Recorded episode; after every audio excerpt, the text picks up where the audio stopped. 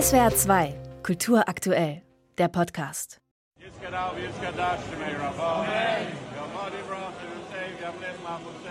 Im Stadion von Tottenham Hotspur versammeln sich einige jüdische Fans für einen Kaddisch, ein Totengebet. Sie erinnern an die rund 1400 Menschen in Israel, die von der Hamas ermordet wurden. Viele Fans von Tottenham bekunden seit Jahren ihre Solidarität mit jüdischen Menschen, zum Beispiel mit Flaggen und Gesängen. Der Antisemitismusforscher Pavel Brunzen hat für seine Doktorarbeit jüdische Identitäten von vier Fußballclubs erforscht, auch von Tottenham in dem Moment, wo die ganzen Individuen aus der U-Bahn, aus dem Bus kommen, hört man links vorne Armee. Diese Rufe sozusagen verkünden, dass sie jetzt zu diesem Tottenham-Fan-Kollektiv werden. Aber was genau macht einen Fußballclub zu einem jüdischen Club? Die Ausstellung Superjuden im Jüdischen Museum Wien spürt dieser Frage nach.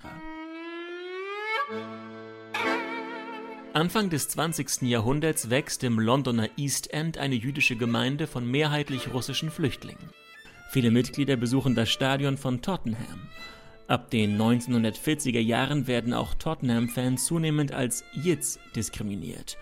Doch sie machen sich diesen Begriff zu eigen und bezeichnen sich fortan selbst so, erzählt Pavel Brunzen. Ich habe zum Beispiel bei Tottenham mit jüdischen Fans gesprochen, die mir erklärt haben, wie sie in den 1970er Jahren bei Tottenham eine Solidarität erfahren haben, die sie noch nirgendwo anders in der Gesellschaft wahrgenommen haben. Also dieser Moment, Zehntausende machen Gasgeräusche, singen etwas Antisemitisches und du stehst da mit ein paar tausend Leuten und reagierst mit Identifikation, mit Stärke, mit einem positiven, ironischen Selbstbild.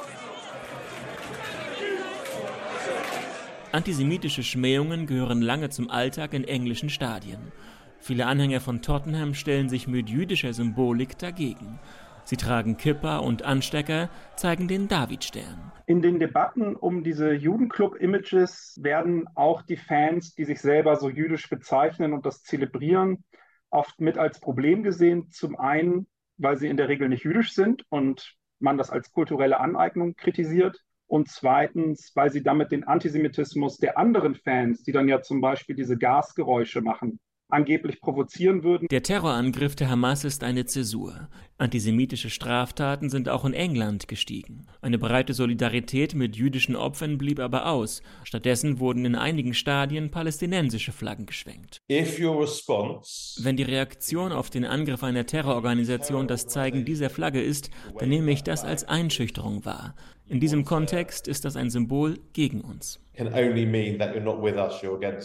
Barry Frankfurt ist Fan des FC Arsenal in London und Mitglied der jüdischen Gruppe Jewish Gunners. Die Verbände waren nicht in der Lage, ein würdiges Gedenken zu organisieren. Als Jewish Gunners wollten wir dazu beitragen, dass sich jüdische Menschen im Stadion heimisch fühlen.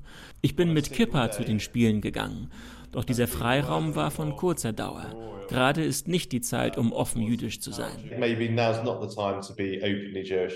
Die Ausstellung Superjuden wurde lange vor dem Massaker der Hamas geplant. Trotzdem bietet sie auch jetzt ein wichtiges und interessantes Forum, um über jüdische Identitäten nachzudenken. Im Fußball und weit darüber hinaus. SWR 2 Kultur aktuell. Überall, wo es Podcasts gibt.